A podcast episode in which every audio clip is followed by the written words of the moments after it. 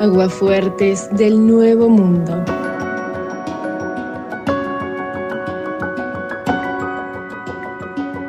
Buenos días, Antena.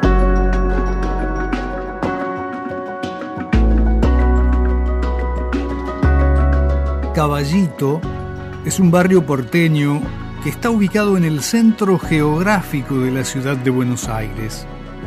Desde allí surgió Juan Martín Maldacena, un físico argentino del que probablemente una inmensa mayoría de nuestros compatriotas nunca escucharon hablar. Juan estudió ciencias exactas en la Universidad de Buenos Aires y luego se graduó en la licenciatura en física del Instituto Balseiro, esa entidad académica de excelencia que funciona en el Centro Atómico Bariloche. Desde hace más de 20 años, este científico argentino trabaja en el Instituto de Estudios Avanzados de Princeton, la antigua casa en la que Albert Einstein enseñó y murió, ubicada en el estado norteamericano de Nueva Jersey. Es un sino que uno puede figurarse.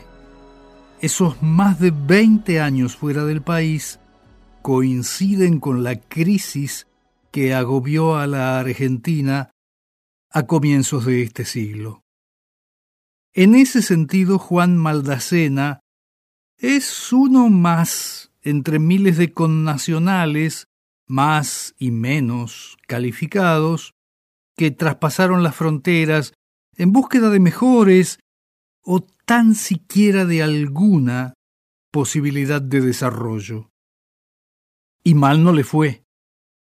Maldacena acaba de ser distinguido con el premio Yuri Milner a la física fundamental, que otorga 3 millones de dólares a cada uno de sus receptores.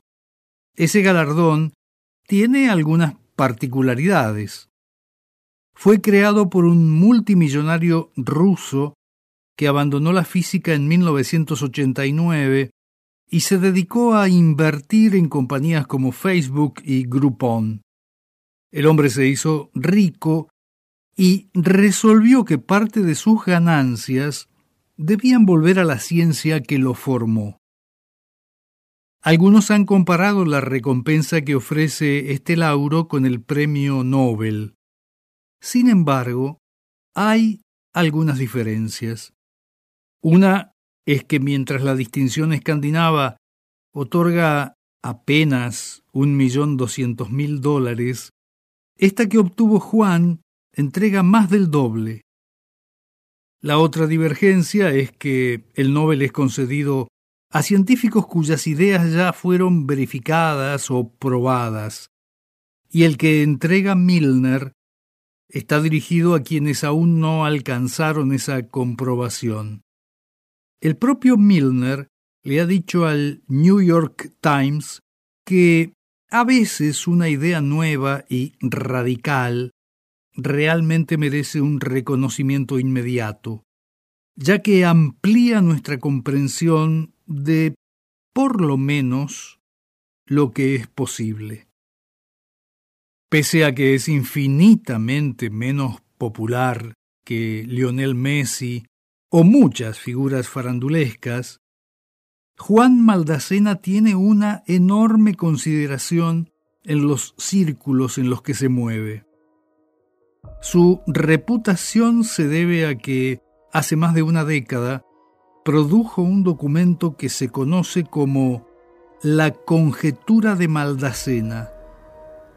Ese trabajo alcanzó un número de menciones tan alto que lo ubicaron en el segundo lugar entre los textos más citados de la historia de la física, después de la teoría de la relatividad. Su autor advirtió que los postulados de Einstein fallaban en algunas regiones y se permitió corregirlo. Cuando se produce un agujero negro, el espacio-tiempo colapsa dentro.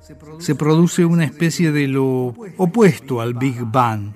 Es un Big Crash, donde se comprime todo. Ahí, en esa región del tiempo, la teoría de Einstein no es válida. Predice resultados que no tienen sentido, señaló. Juan logró unificar teorías que parecían irreconciliables, como la de la mecánica cuántica con la de la relatividad de Einstein, y eso le permitió formular una nueva explicación acerca de cómo está formado y cómo funciona el universo. A fin de que quienes no pertenecemos al núcleo de especialistas en el campo de la física podamos comprender algo del trabajo de Maldacena, puede decirse que describe el funcionamiento de objetos tan grandes como estrellas, galaxias o el propio universo, en forma asociada con la teoría de la mecánica cuántica que analiza el comportamiento de los mundos infinitesimales, como el de los electrones o los quarks. Y para aquellos oyentes de esta agua fuerte que posean elementos de comprensión suficientes, los estudios de Maldacena se refieren a la dualidad calibre-gravedad, relacionando la física gravitacional en un espacio-tiempo y la teoría cuántica de campos en el límite del espacio-tiempo. Esta correspondencia demuestra que los agujeros negros y la mecánica cuántica son compatibles, resolviendo la paradoja de la información acerca de esa porción incógnita del cosmos que conocemos como agujeros negros.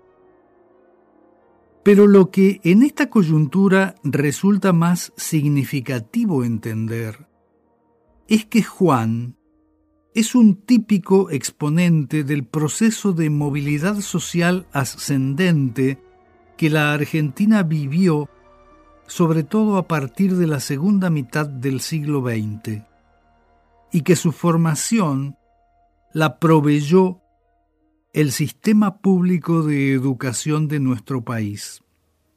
Tampoco él es un espécimen único en su tipo. La Argentina tiene cinco premios Nobel y todos ellos surgieron de la universidad pública. A ese grupo selecto se agrega ahora este hombre que podría ser el último de nuestros ciudadanos en recoger un reconocimiento equivalente si llegan a concretarse las amenazas que se ciernen sobre un sistema que nos ha dado prestigio y sin el cual ningún desarrollo futuro es viable. Las promesas de cerrar el CONICET y eliminar el Ministerio de Ciencia, Tecnología e Innovación, surgidas de un sector de la dirigencia política, van en línea con el cercenamiento y la asfixia presupuestaria a la educación con la que amagan otros. Ya lo hicieron antes, de modo que no hay razones para creer que no van a volver a intentarlo. Mencionamos unos pocos datos a modo de antecedentes. En su proyecto de presupuesto para 2017, el gobierno de Cambiemos recortó 1.2 puntos la asignación para ciencia y técnica. Y durante toda la administración macrista, los fondos destinados a la educación disminuyeron un 35%. Unos años antes, mientras Fernando de la Rúa presidía el gobierno de la Alianza, se puso en marcha una fuerte reducción de las cuentas fiscales, con bajas de salarios y jubilaciones, despidos de empleados públicos y recortes presupuestarios en salud, educación y asistencia social. El responsable de economía en ese momento era Ricardo López Murphy. La respuesta callejera fue contundente y el ministro apenas duró 15 días en el cargo. Desde entonces, algunas crónicas periodísticas lo llaman López Murphy el Breve.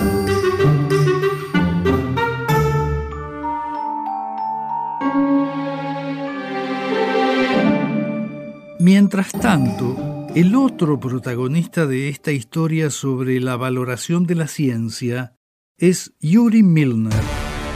Este potentado ruso que concede el premio es un capitalista de riesgo que financia negocios con potencial de desarrollo. Nada está más lejos de muchos políticos y empresarios argentinos que se ufanan de su apego al mercado y defienden ardorosamente el capitalismo. Ellos acostumbran apostar a lo seguro, jamás invertirán en agregar valor a las materias que produce nuestra economía primaria.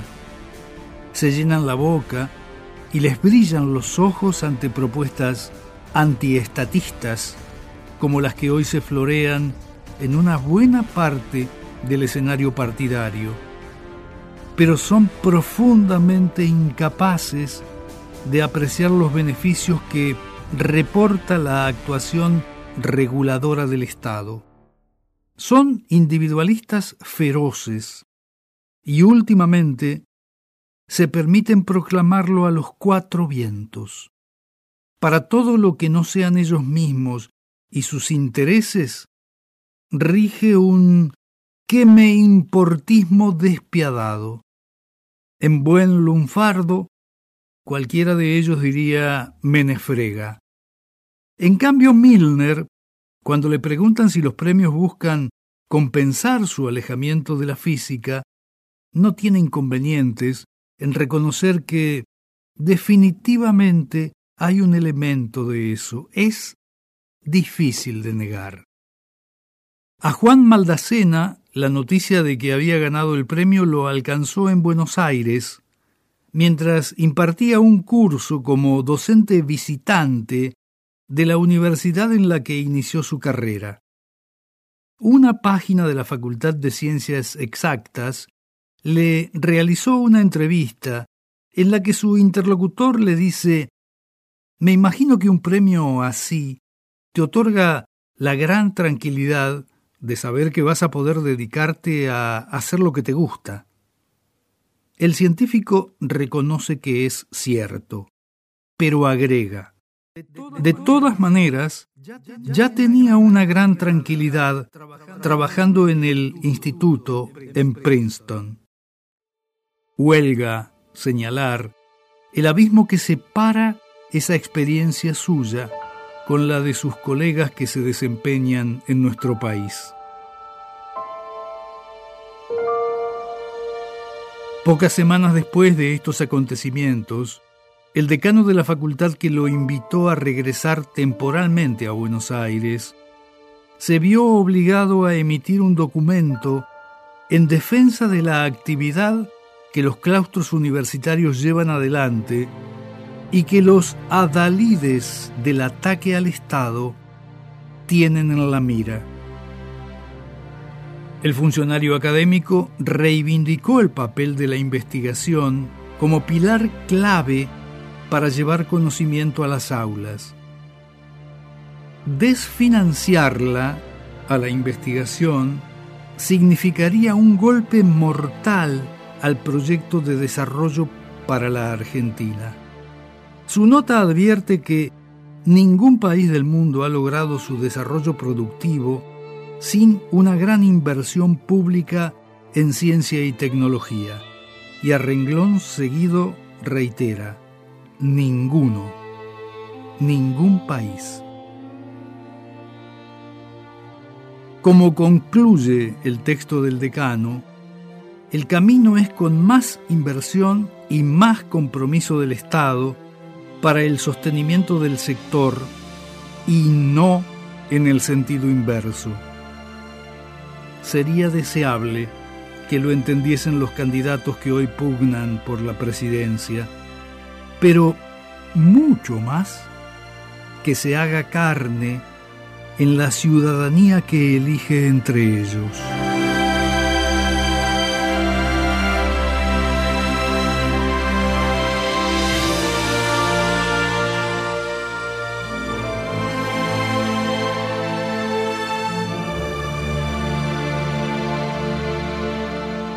Chao. Hasta la próxima Agua